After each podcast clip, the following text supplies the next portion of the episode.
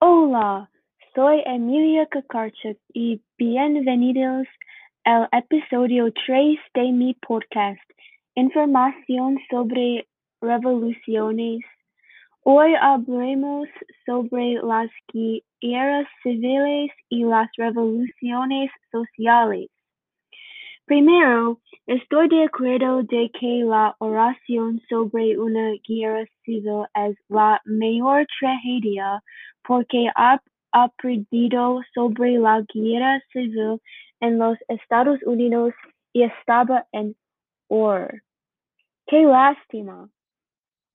Esa guerra civil estaba en medio del norte y el sur porque ellos tenían muchas diferencias así que tuvo la identidad nacional y étnica algo que ver con esa guerra. Estas diferencias incluyen el problema de esclavitud y avances en la sociedad. En adición, tuvo lugar durante los años de 1861 a través de de dieciocho sesenta y cinco. Es una lástima. Los actos atroces ocurrieron como muchas personas murieron, los afroamericanos fueron discriminados y las familias fueron separadas. Ay, ay, ay. La guerra civil en los Estados Unidos tiene algunas similitudes con la guerra civil española. Estas similitudes incluyen como ambas tuvieron muchas muertes y mucho sufrimiento.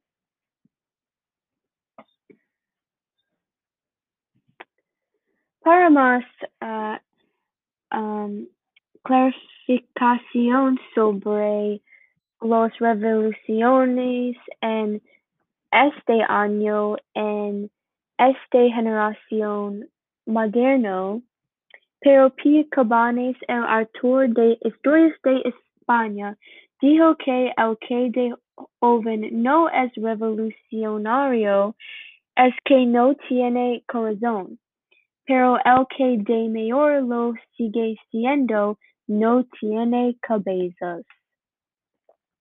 Para mí, en general, pienso que el significado de esto es que los jóvenes deben luchar por sus derechos.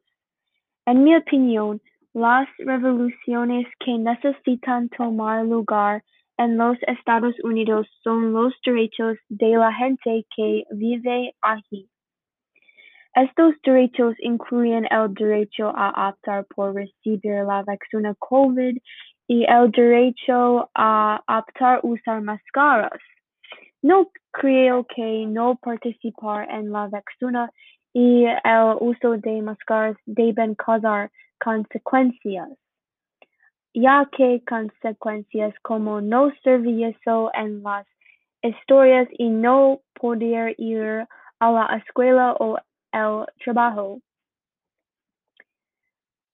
Creo que este es no injusto. Con este tipo de reglas la sociedad colapsará porque no tiene la unidad. Sí. Infortunadamente, muchas personas se causan tanto por luchar para mejorar el mundo porque el gobierno no escucha. ¡Qué horror! Entonces, la gente no está motivada para luchar por sus derechos. Siempre está determinada. La futura generación depende de ti. Por esa razón, deberíamos seguir luchando. Por fin. Espero que los oyentes de este podcast se den cuenta de la importancia de luchar por los derechos en esta sociedad. ¿Seguirás los estándares de la sociedad o lucharás? La decisión es tuya. Gracias por escuchar otro episodio de El Radio. Ojalá que les vaya bien a todos. Hasta el próximo episodio. Adiós.